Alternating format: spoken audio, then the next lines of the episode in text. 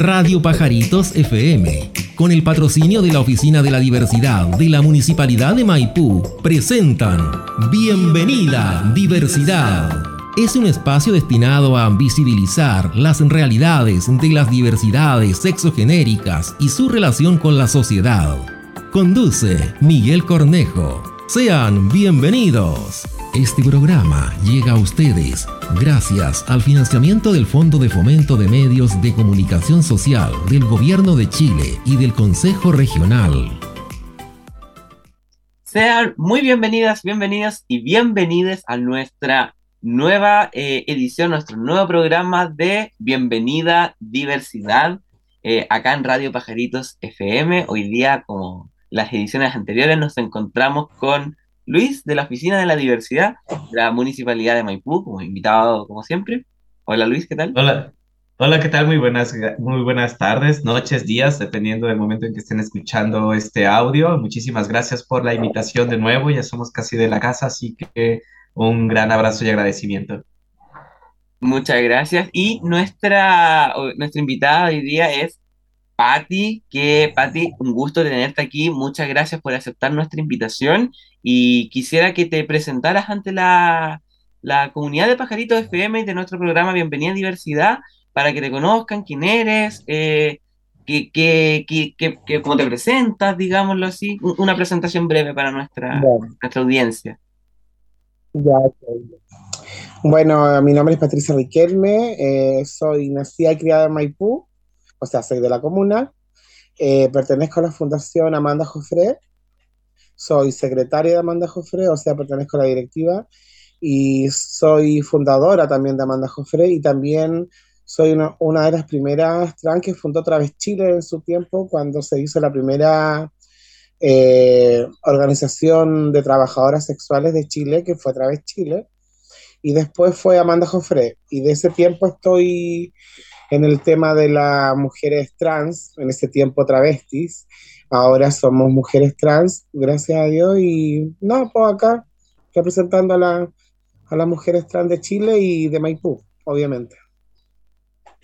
Perfecto, muchas muchas gracias por esa introducción. Ya hoy día eh, nuestro tema que nos convoca a propósito es eh, salud sexual, pero antes de comenzar, nuestro siempre anuncio Eh, dar siempre las gracias y mencionar la importancia del Ministerio y Secretaría General de Gobierno y del Gobierno Regional Metropolitano que permiten la realización de este programa a través de los fondos de medios de eh, comunicación. Dicho eso, eh, Patti, quisiera retomar, o sea, empezar al tiro con un tema importante que mencionaste, que el, el contraste de mujeres trans y travesti y mujeres trans, ¿no? E, ese tránsito histórico si nos pudieras contar un poco cómo ha sido eh, ese camino de, los dos conceptos, de, travesti a mujeres trans. Eh, con eso, en el fondo, lo que te estoy preguntando es por la trayectoria de, las organizaciones trans. ¿Cómo lo has vivido tú personalmente y dentro del, del colectivo, ¿no? De la organización colectiva trans. Mira, nosotros como colectivo trans antiguamente, pero el término travesti eh, se supone que un hombre travestido, nosotras somos otra cosa. Eso es lo que dice el diccionario. ¿Me entiendes? Eh, típico antes, antiguamente, estoy hablando hace 20 años atrás, eh, mira, las travestis, los, los, travestis decían, típico cuando salen en, las noticias, los travestis roban, los travestis protestan, así. Nunca se recibieron, se dirigieron hacia nosotras como mujeres.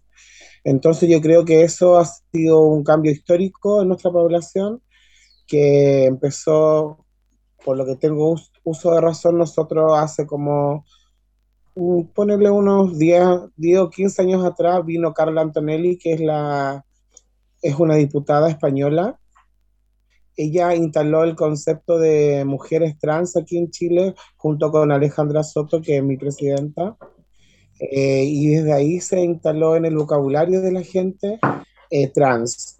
Creo que es la palabra que mejor no, nos identifica como mujeres porque si bien ante la ley ahora todas las mujeres trans son mujeres iguales que las mujeres cis, eh, primero que se escucha más bonito, hay muchas personas que no saben lo que es trans, pero yo creo que hoy en día la población hetero eh, sí sabe lo que es una mujer trans, porque igual nosotros nos hemos encargado de, enseñar un poco el tema, pero yo creo que sí se maneja, porque las cosas ya no son como antes, pues las cosas por suerte han cambiado para bien, eh, ya no hay tanto odio eh, trans, que sea odio hacia las mujeres trans, ¿me entiendes?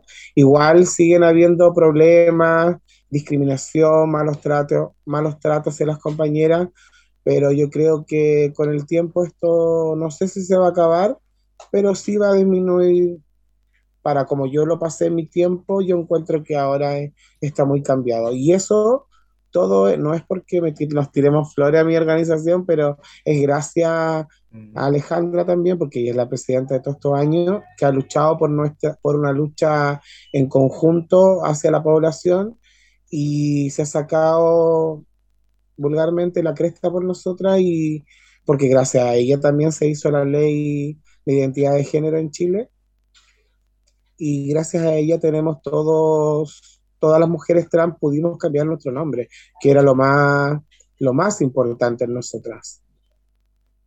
¿Me entienden? No sé si quieren alguna otra pregunta. Sí, o sea, eh, a partir de la, información como que ya no, no has podido dar como algunas pequeñas luces, eh, todavía persisten desafíos súper importantes, ¿no? Súper importantes. Sí, demasiado. Pues nosotros, mira, nosotros estamos partiendo, bueno, no partiendo, queremos instalar una ley, una ley integral trans, que es como para complementar la ley de identidad de género, porque nosotras necesitamos salud trans, eh, educación trans, vivienda para las mujeres trans y sobre todo, eh, lo, más importante, queremos una ley de reparación para las mujeres trans eh, mayores de 40 años nosotras la ley de reparación la pedimos porque nosotras necesitamos una indemnización del Estado hacia nuestra población porque fuimos perseguidas, fuimos encarceladas injustamente durante muchos años. Nosotras eh, nos tomaban detenida por solamente andar en la calle, nos llevaban a la cárcel. ¿Me entiende? Nosotras, por ejemplo, si caíamos un, día viernes detenida, pasábamos recién el lunes al juzgado y el juzgado te daba cinco días de cárcel en la cárcel de San Miguel. ¿Me entiendes? Ah, Bueno, para, continuar un poco profundizando en, ese tema de la, reparación trans, em, sobre todo, si nos pudieras contar también para la audiencia, dígame. El, cómo ha sido, por ejemplo, desde los 90 en adelante, ¿no? los años 90 se ha establecido en la construcción de historia LGBT en general como el principio de la visibilización, ¿no? De, las organizaciones, etcétera. Sí, te entiendo. Mira, lo que pasa es que nosotras cuando recién empezamos, nosotras ya había lucha de las compañeras, pero era mínima. Mm. Cuando yo tuve la, yo tuve la suerte de, de empezar con Silvia Parada y Alejandra Soto, que es la actual presidenta de Amanda Jofre, nosotros en esos años formamos la primera organización en ese tiempo travesti de Chile, que era Través Chile. ¿Me entiende? Con la activista eh, eh, Silvia Parada, que ya en ese tiempo se logró juntar muchas mujeres trans y logró hacer la primera organización travesti de Chile. ¿Me entiende? Que fue como por el 98, si no me equivoco. ¿me entiendes? Entonces, en esa época, nosotros recién hicimos la organización trans, la primera organización trans de Chile, que en ese tiempo eran, éramos travestis. Y no fue en el 90, fue por el 98, por ahí. Perfecto, sí, sí, fue alrededor de la, de, la de una década con muchos cambios, justamente por la apertura con la democracia, ¿no? El retorno de la democracia, etcétera y el principio como de la apertura, pero esa apertura también que se, se conoce por ser un poco también maqueteada, ¿no? sí, pero es que en ese tiempo nosotros no existíamos. Nosotros éramos lo peor de lo peor en esos años. ¿Me entiendes? Nosotros no... Es que es la palabra de decir que no existíamos, eh, con eso demuestra lo que nosotras en ese tiempo valíamos para la sociedad, para el gobierno. Nosotras prácticamente éramos lo peor de lo peor, ¿me entiendes? Ahora por lo menos nosotros tenemos un lugar eh, que nos ha costado su, sudor, lágrimas y muerte de muchas compañeras porque a nosotras nadie nos ayudaba cuando nosotros los carabineros nos golpeaban, nos detenían ¿cómo se dice? arbitrariamente y, y sin justificación. Nosotros no nos podíamos defender porque nadie nos quería defender. ¿Me entiendes? Muchas compañeras caían detenidas a la cárcel y estaban 10 días, 5 días, ¿me entiendes? En la cárcel, sin, solamente por ser trabajadoras sexuales. Era prácticamente un delito, porque si estaban 7 días de eh, la cárcel, imagínate yo muchas veces, yo eh, caí detenida un día viernes, eh, pasé el lunes juzgado, me dieron 5 días, salí el día viernes en la tarde, fui a trabajar y volví a caer. Entonces a veces estaba un mes detenida o dos semanas seguía y mi, en mi casa preguntaban, ¿y la Pati dónde estaba? Está presa.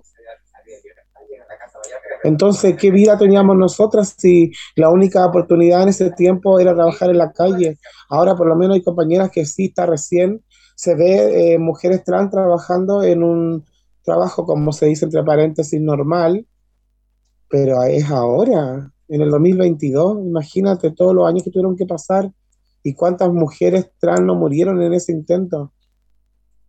Justamente una de las... sí.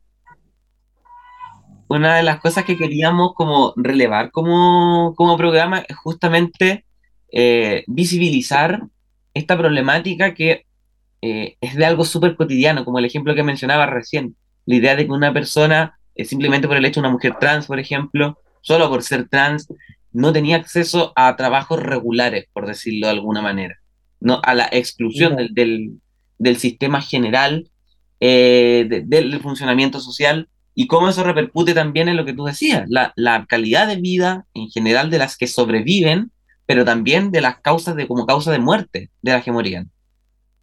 Entonces... Es que la, la causa de muerte es variable. Muchas compañeras murieron de VIH, murieron asesinadas por clientes, por golpe de carabineros, en la cárcel. Entonces, fueron muchas maneras de las que los compañeros murieron y generalmente la culpa es del Estado porque nosotras y muchas compañeras que cayeron detenidas fueron violadas por personas que tenían VIH, ellas salían a la calle ya infectadas. Y en ese tiempo la salud para una persona con VIH no era buena, no tenía una expectativa de vida larga como ahora. Por eso muchas compañeras no llegaron ni sobrevivieron. Nosotras las mujeres trans en América Latina tenemos una expectativa de vida de 35 años. Entonces, las que, las que superamos esa, esa edad, como en nuestra población se dice, somos sobrevivientes porque pasamos ya los 35 años entonces, eso no puede pasar de aquí al futuro. La expectativa de vida de una mujer trans tiene que ser una expectativa normal como cualquier persona. ¿Me entiendes? No puede que nosotras, no puede ser que las mujeres trans en América Latina y en Chile en este caso tengan una expectativa de vida de 35 años. No puede ser eso. Por eso es importante que se asegure un cupo laboral trans para las mujeres trans y hombres trans también, eh, porque nosotras necesitamos que el comercio sexual sea una opción y no una obligación. ¿Me entiendes? Porque muchas mujeres ahora trans, compañeras que yo tengo, estudian. Yo, gracias a Dios, yo no tuve la suerte de, de tener en, en, el tiempo que estamos ahora, ¿me entiendes? Porque antes era muy difícil. Ahora, gracias a Dios, las mujeres trans se pueden desarrollar en otras áreas que no son las que eran antiguamente, que lo único que te quedaba era prostituirte. Ahora ya no es así. Pero eso se tiene que asegurar en una política que el Estado asegure que las mujeres trans tienen un cupo laboral. ¿Me entiendes? Eso es lo que se tiene que asegurar. A propósito de... A propósito de, todo lo que has comentado, de, las urgencias sociales, salud, eh, digamos, trabajo, etcétera, quisiera que nos comentaras el, trabajo de fondo que han hecho organizaciones como Amanda Joffre, justamente en, en sus tiempos de fundación y, en el progreso que han tenido durante los siguientes años hasta ahora. ¿Cuáles han sido las urgencias que, como, que ustedes han visto como comunidad tuvieron que atacar los desafíos para organizar también a un grupo de, de personas trans súper digregados, súper sueltos. Es que mira, los, los primeros desafíos que tuvimos como organización, primero que nada, fue luchar contra la policía, contra carabineros, porque éramos detenidas arbitrariamente, éramos golpeadas, muchas compañeras eran violadas en la, en la comisaría, éramos perseguidas, porque no nos dejaban tranquilas, no nos dejaban trabajar. Te estoy hablando entre el 98 y en el 2005 por ahí. Fuimos, ahí tuvimos esa primera lucha, como que fue la primera lucha de como organización, fue que nos hicieran respetar nuestros derechos por último, mira, así te lo voy a decir, por último, que la detención fuera una detención justa y no con golpe, no con vejámenes, porque muchas compañeras las desnudaban. Yo misma con mi compañera que está aquí presente, que Ángela Simino, nosotras caímos detenidas una vez en la PDI y pasamos con, como con 20 compañeras, estuvimos toda la noche en la celda desnudas. Toda la noche en una celda de cemento. Desnudas solamente porque no iban a hacer una ficha de prostitutas. Entonces, si, si no es porque nos arropa, nos eh, abrazamos todas, no nos damos calor, no sé qué hubiera sido de nosotras. Toda la noche ahí y el otro día a la cárcel. ¿Por qué? Porque éramos prostitutas y desnudas, sin nada de ropa. Entonces, y al otro día en la mañana, como que sin nada, te dan un café con un pan. Imagínate qué, qué humillación. Por eso nosotras queremos una ley integral trans y, un, y una ley de reparación, porque nosotras recibimos humillaciones. Yo creo que fue peor que un, ¿cómo se dice? Cuando una, fue como una, es como una tortura, porque a las finales nosotras fuimos torturadas, fuimos violentadas por el sistema, por carabineros, por la PDI, por el gobierno, porque nosotras no nos dejaban tranquilas. No podíamos trabajar, no podíamos andar en la calle tranquila, porque si alguien decía algo, te llevaban detenida, ¿por qué? Etcétera. Y, lo peor de todo, que tú llegabas ahí a la, a la, a la comisaría y era ahí como que, mira, primero estaba el ladrón, el mechero, el peleador, el borracho y última estaba la, travesti. ¿Me entiendes? Era lo, lo, que menos querían tener en una comisaría era la travesti. Entonces a nosotros de la última encerrada en lo más feo, en lo más hediondo, en lo más cochino, ahí estábamos nosotros encerradas era terrible, era, era, yo no se lo doy a nadie. Nosotros pasamos cosas muy feas cuando teníamos, cuando la justicia en ese tiempo eh, no te, llevaba a la cárcel por ser prostituta. Ahora ya no, porque ya no es una, la ofensa a la moral para nosotros no corre, porque la prostitución está permitida siempre y cuando cada persona trabaje por su cuenta y no sea menor de edad, obviamente ahí en relativo a una de las cuestiones que mencionabas de la violencia policial eh, sufrida por, por, mujeres trans, enfatizando mujeres trans, eh, quisiera preguntarte sobre todo por si cuando las organizaciones como eh, Traves Chile o Amanda Jofré han hecho también un trabajo de recopilación de estos testimonios, porque muchas veces para entablar ya sea querellas u otro tipo de acciones judiciales, la, la prueba, los documentos se suele utilizar como, como, como fuente, como respaldo, ¿no? No, yo sé que sí, que hay trabajos en... Mira, es que lo que pasa es que nosotras eh, tenemos un trabajo con tal si no me equivoco, es por la red Las, red Las Trans de, América Latina, eh, por casos de violencia trans. Los casos de ahora sí están registrados los del año pasado y no sé hace cuántos años atrás, porque yo soy secretaria hace un año nomás. Siempre he pertenecido a la organización, pero nunca había asumido un cargo. Ahora lo tengo y por, porque estoy dentro de la directiva te digo que sí se hacen registros de, de casos de, de, violencia. Pero los más antiguos no lo, no lo tengo, eh, no te podría decirte que sí están registrados pero yo, yo creo que sí deben haber más de algunos porque nuestra organización tiene muchos años. ¿Me entiendes? justamente te preguntaba por, por qué esos testimonios sobreviven en la memoria de ustedes como colectividad y, y, les permite como proyectarse en el tiempo como una comunidad política que tiene intereses, que tiene banderas de lucha, como la ley de reparación, ¿no? Eh, como que pensaba como en, en, ese tema sobre todo. Entre ustedes recuerdan esos episodios, ¿no? Es que además, es que como no se van a recordar, hay, hay episodios muy, muy terribles que las compañeras pasaron. ¿Me entiendes? Son, son cuestiones que obviamente marcan la vida de, de cualquier persona. Ahora, eh, vamos, a, vamos a ir antes de cerrar el primer bloque eh, de, de preguntas, porque vamos a hacer un segundo bloque después, Quisiera cerrarlo con la siguiente cuestión. El trabajo sexual hoy en Chile, 2022.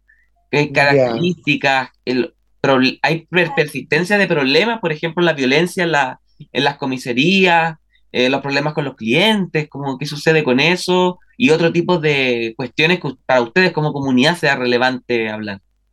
Eh, mira, sí, sí, no te puedo decir, sí, siempre siguen habiendo problemas con las, con las mujeres trans pero siempre, ahora en menor, en menor cantidad, porque si bien, el, como tú dices, la prostitución ahora no es ilegal, entonces por, por consecuencia hay mucho menos mujeres trans detenidas.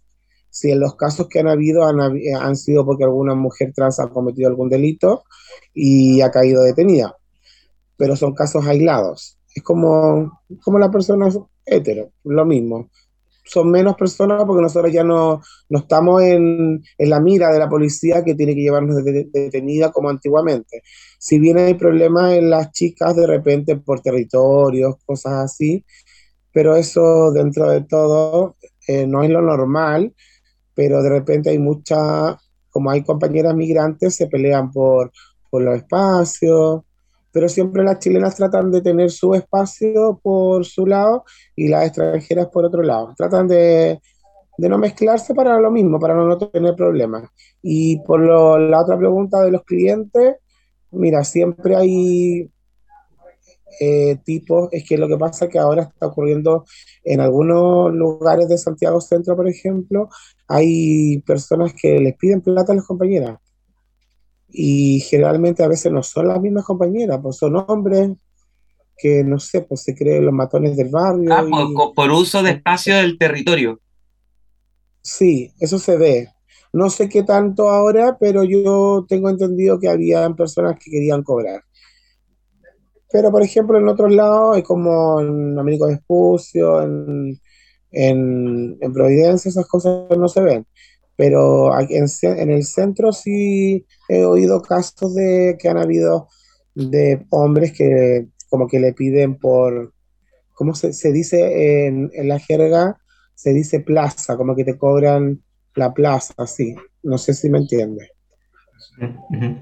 Ya, perfecto, sí, sí, sí, se entiende como el, el concepto. Eso, es como lo más como lo más grave, gracias a Dios, no, no es tanto, y también he sabido de casos de, de, extranjeros que han extorsionado a chicas que si no les paga les van a pegar, pero eso ya es como lo mismo de los portonazos, lo mismo de los asaltos, que como se ve mezclado eh, la prostitución con la delincuencia, de repente ellos van, se dan vuelta y creen que nosotras estamos, trabajamos con ellos, y no es así las mujeres trans trabajan todas, y la mayoría puede que haya alguna excepción, pero la mayoría trabaja sola y para ellas.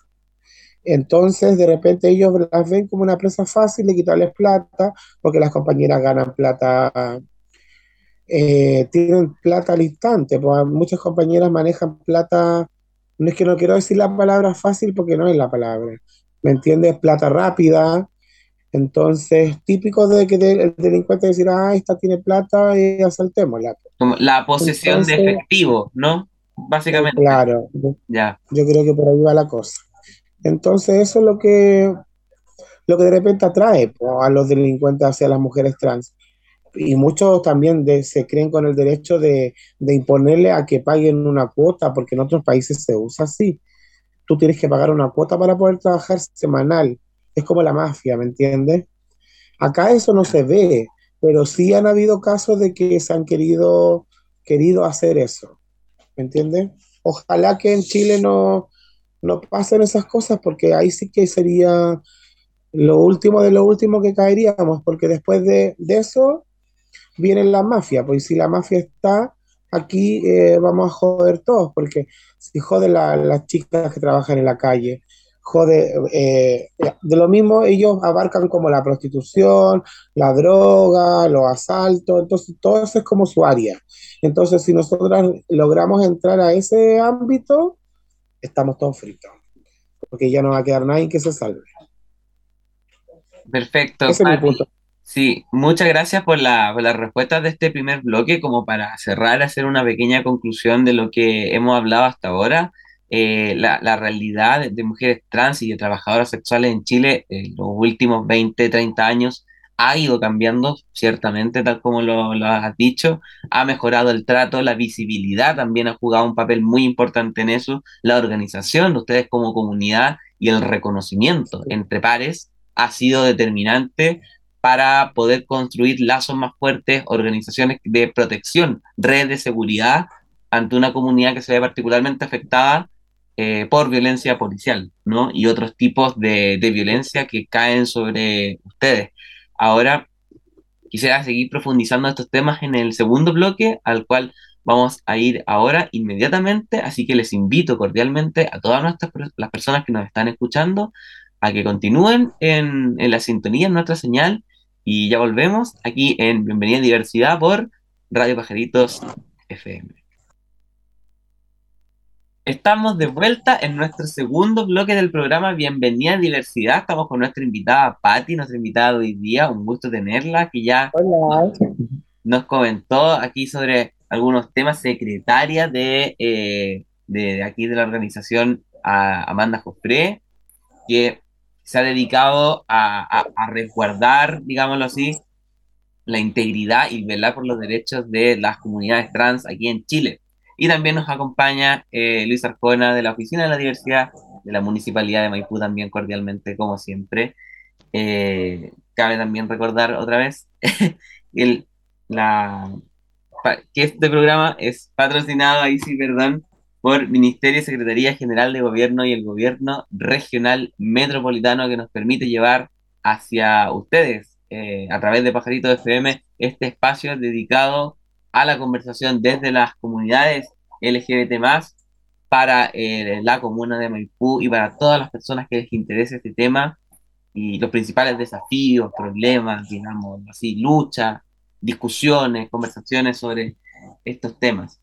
Eh, ahora quisiera partir esta vez con, con Luis, eh, introduciendo la perspectiva que había nombrado Patti un, par de veces en el, en el blog anterior, que tiene que ver con, una, con la migración, con la experiencia de la, migración extranjera, trans y extranjero, ¿no?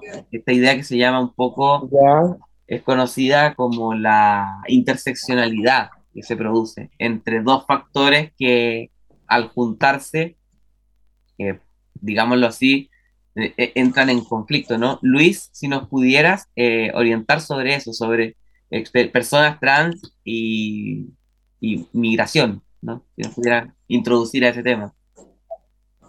Sí, es súper importante mencionar que como especie humana somos una especie migrante, ¿no? Nuestra especie, como muchas otras que existen en el planeta, son migramos de de un territorio a otro, más allá de nuestras identidades. Y en ese sentido, por eso es súper importante lo que mencionaba Patti respecto a la migración eh, de mujeres trans de otros países, porque eh, hay otras formas, otras corporalidades, otros cuerpos, de hecho, ¿no? Otros cuerpos que vemos distintos eh, de mujeres trans, en donde la construcción de la identidad y de la corporalidad también es distinta y que ha habido justamente a partir de, sobre todo del 2015 en adelante, aunque ya existían mujeres trans migrantes antes del 2015, eh, pero después del 2015 vemos mucho más presencia y también algo que ha sido fundamental es que se han estado organizando también mujeres trans, migrantes, trabajadoras sexuales, están organizándose porque eh,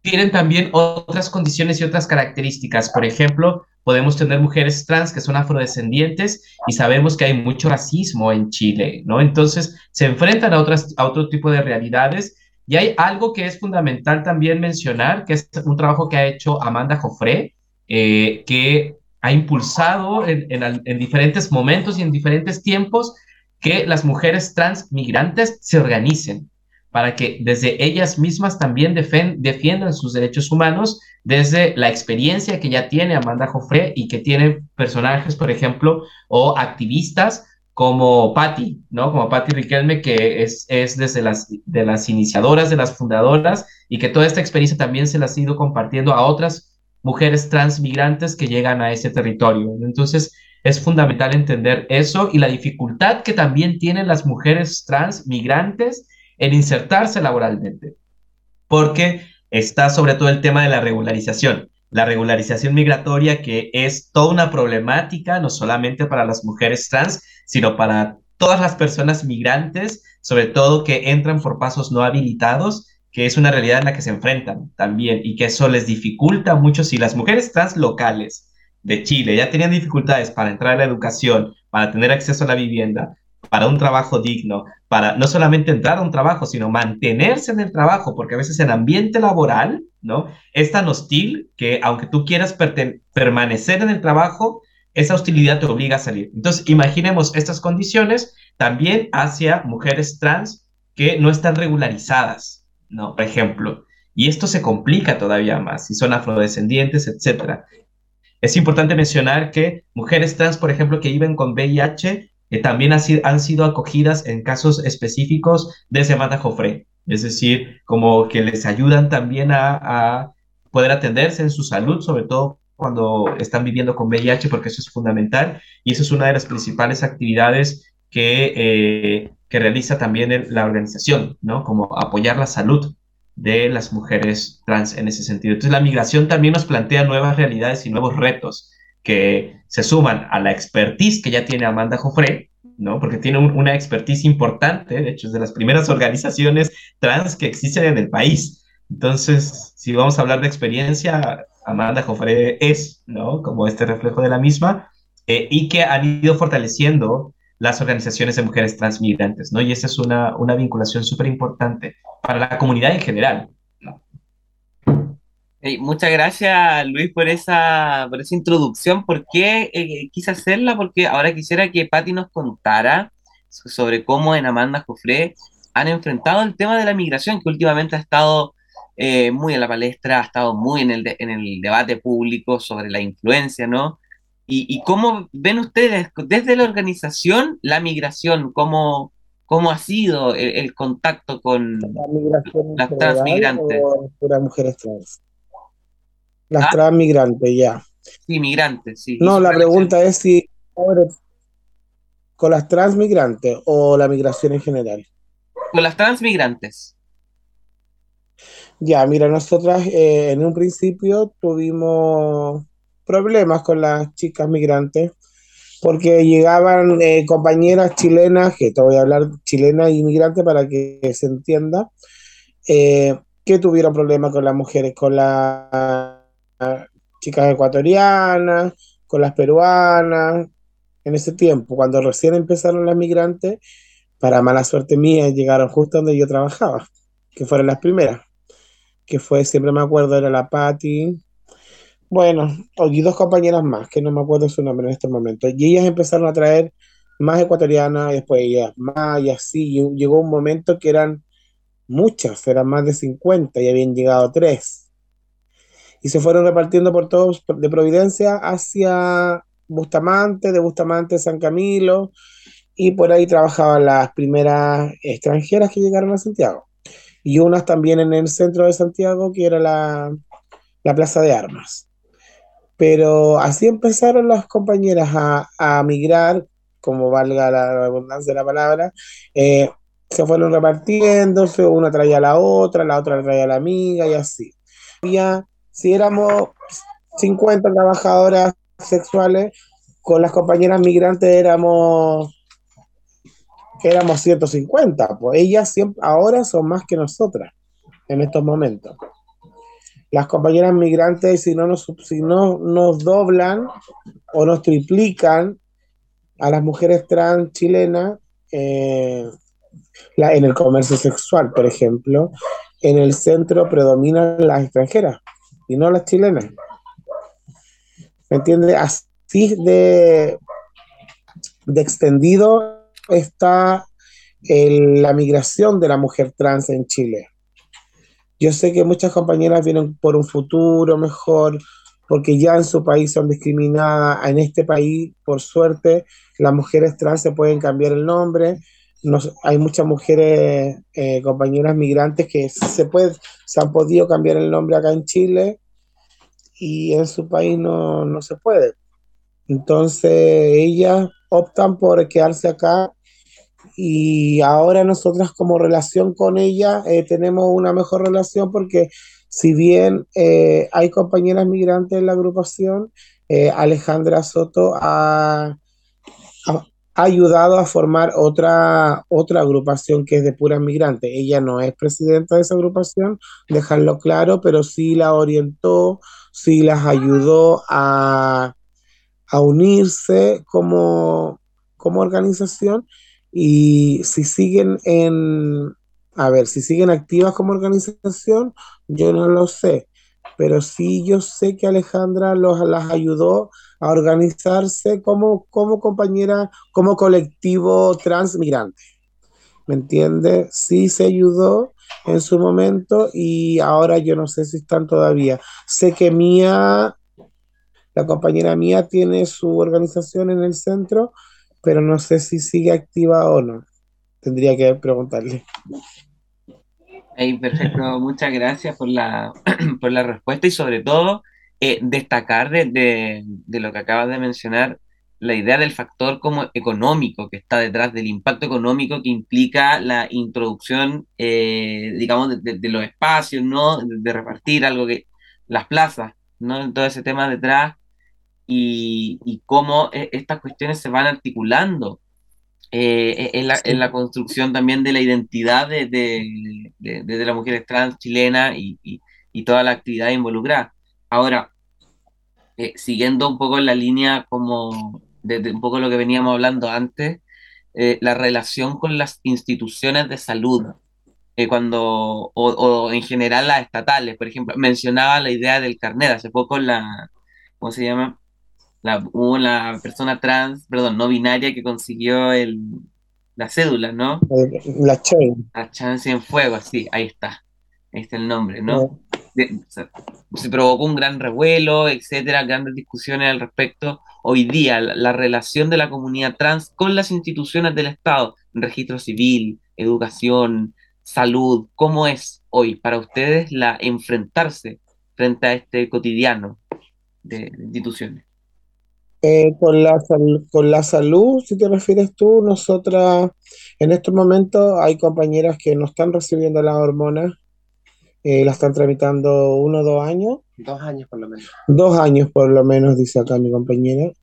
Y lamentablemente es, en algunos municipios puede que la cosa funcione mejor, pero no en todo. Y lo más importante es de Santiago, la cosa no está funcionando. Entonces, si bien hay policlínicos trans, en algunos, no en todos los hospitales. Eh, acá en Maipú yo me controlo y tomo el PRET. Y no tengo nada que decir. Acá la acción de los, de los profesionales son bien adecuadas hacia nuestra población. Nunca he tenido una mala palabra, un maltrato, nada. Todo lo contrario, siempre ha sido ágil. Eh, he tenido facilidad para los exámenes, para otros, otro tipo de... Ay, perdón con otro, otro tipo de atención hacia mi persona, eh, se ha tratado de hacer. Entiendes que la salud en Chile, un examen puede tardarse meses.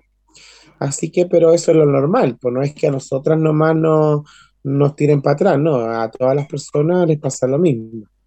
Entonces, eh, nuestra población, si bien, si bien es cierto, tenemos problemas con la salud, eh, siempre es lenta para todas y no somos la excepción. ¿Me entiendes? Ya, perfecto. Eso, eso en, en salud. Ahora, también con el tema del, del nombre, ¿no? Ahí quisiera un poco también rescatar la importancia del, de, la cuestión de, de, introducir el no binario, por decirlo así, en, en, la cédula, que por ejemplo, como tal como mencionaba recién tú, Bati, yeah. permite migrar, es un, convierte al país en un polo atractivo de migración. La obtención de este derecho, del reconocimiento de la identidad, eh, para ustedes también como una cuestión clave, que también ha sido sí, una lucha de demanda Jofre. Pero es que no es lo mismo, es que yo, es que mira, eh, te voy a hablar muy personal, yo no, yeah. si bien yo respeto a las compañeras no binarias, y, pero, a ver, con todo respeto lo voy a decir, eh, con la mayor altura de mira, que nunca me he hecho esta pregunta, pero te la voy a contestar igual. Eh, no so, nuestra lucha, a lo mejor puedo estar equivocada, nuestra lucha de mujeres trans viene hace muchos años, ¿me entiendes? Nosotras hace más, nuestra organización lleva 20 y algo, 20 y pico de años, y desde que tengo uso de razón, nosotras hemos visto mujeres trans. Entonces yo, no binaria, recién dos años atrás, tres años, cinco con suerte. Entonces, eh, para mí es algo nuevo. Entonces, tienen que ganarse su... Tienen que hacer su lucha, pues si ellas quieren tener, o ellos, porque no se definen ni entre uno ni lo otro, no es como el caso de nosotras, que también es respetable, por supuesto, porque ahora yo por mí seríamos todas personas nomás, ni mujeres, ni hombres, ni binarios, ni nada, porque ya es mucho. Para mí seríamos personas y, y, no hay que ponerle una M, ni una X, ni una F, ni nada. Y así no evitaríamos muchos problemas. ¿Me entiendes? Pero como se hace así, nosotras las mujeres trans luchamos toda una vida por cambiarnos el nombre. Entonces yo no sé cuántas personas no binarias ya se han cambiado eh, su registro, eh, o sea, el carnet de identidad, no sé si tienen un, un, ay, ¿cómo se dice? Ay, un, ay, no sé cómo se dice, en el, una recopilación de nombres o una, una estadística de las personas no binarias. Porque nosotras sí, eh, mujeres trans en Chile, son muchísimas las que se han cambiado el nombre. Entonces yo no sé si la comparación es muy buena o no. A lo mejor puedo estar eh, cometiendo un error contra las compañeras no binarias o compañeros, eh, compañeres, como se dice realmente, eh, porque es, es, falta de educación. Por nuestra misma comunidad, a mí misma me cuesta. Me acordé que la Che me dice compañeres, pero no es algo que se dé tan, tan comúnmente, ¿me entiendes? Entonces, yo, yo cuando he estado con Chain Cienfuegos, ella sabe que eh, la lucha de ella eh, es más difícil que la, de la, que la de nosotras, porque nosotras luchamos por ser mujeres, o mujeres trans, como se quiera decir, pero somos mujeres, y ya hay mujeres, ¿me entiendes? Somos binarias. Pero entonces, en, en, entonces ella está luchando por algo que no hay y quiere, se quiere imponer como nuevo, entonces, si ya a la gente le cuesta aceptarlo a nosotras, imagínate a ella, cómo va a ser de fuerte su lucha y tiene que estar preparada para lo que se viene. Porque no es tan fácil enfrentar eso a la sociedad, imponer que yo me, me visto, quiero, tengo falda, pero tengo, no soy ni hombre ni mujer. Entonces hay muchas cosas que se tienen que adaptar que no son fáciles. Por ejemplo, si tú vas a un mall, hay baños de hombres y de mujeres, pero no hay baños de no binarios. Entonces yo no sé, ahí habría que preguntarle a la compañera qué baño va a entrar. Yo, por mí, yo la metería al baño de mujeres, que yo me considero mujer, pero a lo mejor ella no. Esas son cosas que ella tendrá que responder en su momento. Las dudas que más que quedan en la, en la población, tanto heterosexual como LGTBI. En ese no sé, sentido, ¿consideras que hay una brecha, entre comillas, entre las personas en general de la comunidad LGBT en Chile que son mayores y que vivieron ciertas cosas con eh, en, en comparación a, las expresiones más recientes de personas más jóvenes? ¿O hay un eh, diálogo ahí interesante? ¿Cómo lo ves tú? Sí, sí, no tienes, razón, no, pues sí, yo también soy de esa generación, pues, eh, pero no, sí, sí, sí, es verdad que sí existe una brecha, pero solamente por, por falta de información. Ya. ¿Me entiendes? Porque yo era una de esas personas que decía, pero ¿cómo ya? Si nos ha costado tanto, ni cómo vaya a tener pelo en la cara, le decía yo, yo le decía a la Chain, pues yo conversaba con ella, ¿cómo niña si queréis tener teta vaya a tener pelo en la cara? ¿Cómo no entiendo?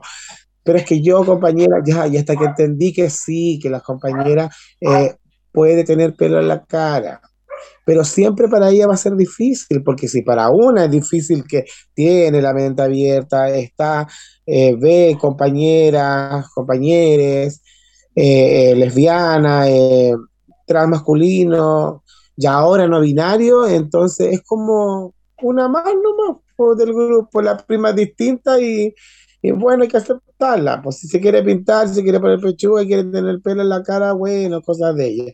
Es como yo no lo veo como moda, pero si la compañera quiere ser así, bueno, hay que aceptarla. Las compañeras que tengan otro pensamiento tienen que entender que es una más de la, de la comunidad, es otra, otra expresión de la comunidad LGTBIQ y yo creo que hay que aceptarlas como, como ellas quieren ser nomás, ¿me entiendes? Si el, aquí la cruz, como se dice, la van a llevar ellas, no nosotras nosotras ya llevamos nuestra propia cruz. Entonces, cuando una quiere algo, como dicen el dicho, al que quiere celeste, que le cueste. Entonces, eh, ellas saben el, lo que se les viene. Ellas saben que se les va a hacer difícil. Porque si para ya nosotras es difícil, imagínate para ella. Va a ser más difícil. Porque a la gente heterosexual le cuesta mucho entender estas cosas. Si a nosotras nos cuesta, imagínate a ellos no van a entender nada. Pero es cosa de, mira, este mensaje se lo digo a las personas heterosexuales, que lo vean de esta manera. Las personas tienen que mirarlas como son, porque si son gordos, son flacos, da lo mismo. Si tiene pelo, no tiene pelo, si es pelado o es peludo, tiene que verlo de esa manera. Como persona, no con quién se quiera acostar o cómo se quiera vestir. Las personas se pueden vestir como quieren, andar como quieren, se pueden maquillar como quieren, si la persona quiere andar vestido extraterrestre en por la calle maquillado, da lo mismo, porque es su vida. Cada persona puede hacer lo que quiera con su vida y es libre. Ese es el punto. Más que como tú te ves, más el problema de que a dónde vas a entrar, si la persona entra al baño de mujeres, entra al baño de hombres, ¿qué le importa si cada baño es individual? Él no se va a meter contigo al baño a hacer pipí. Él va a estar en su, en su cubículo y tú en el tuyo. Es cosa solamente de tolerancia al prójimo, nada más. Es tan simple como eso.